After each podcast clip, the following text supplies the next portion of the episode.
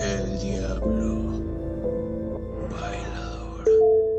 Este tipo de historias eran usadas para asustar a las muchachas con el diablo y los peligros de tratar con desconocidos. En 1940 hubo un baile en el casino de Hermosillo, Sonora. En ese tiempo fue muy hablado, pero el día de hoy es un baile de total misterio.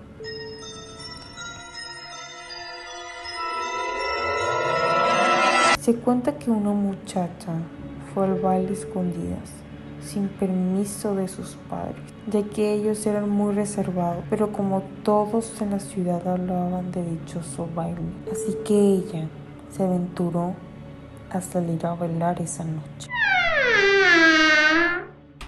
Era la más hermosa del baile. Todos la volteaban a ver. Dejaba impregnada su fragancia en el aire.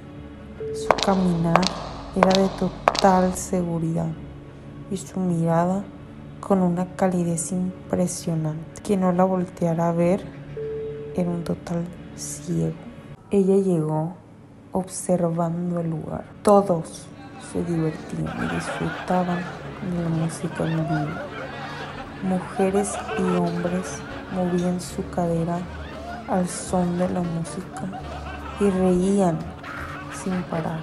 Ella, contagiada de la alegría, observaba a todos en su momento de felicidad. Después de unos minutos, llegó un joven elegantemente vestido, escaneando cada rincón del lugar.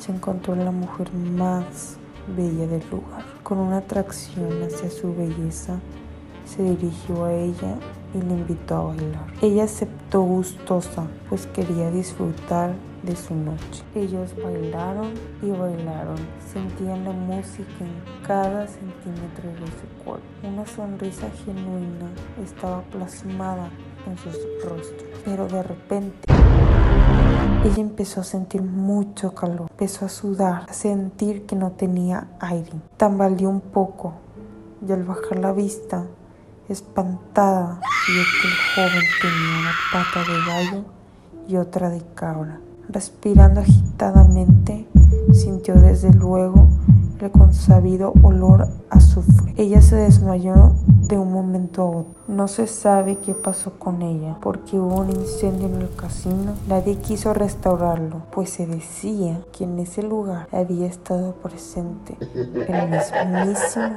diablo.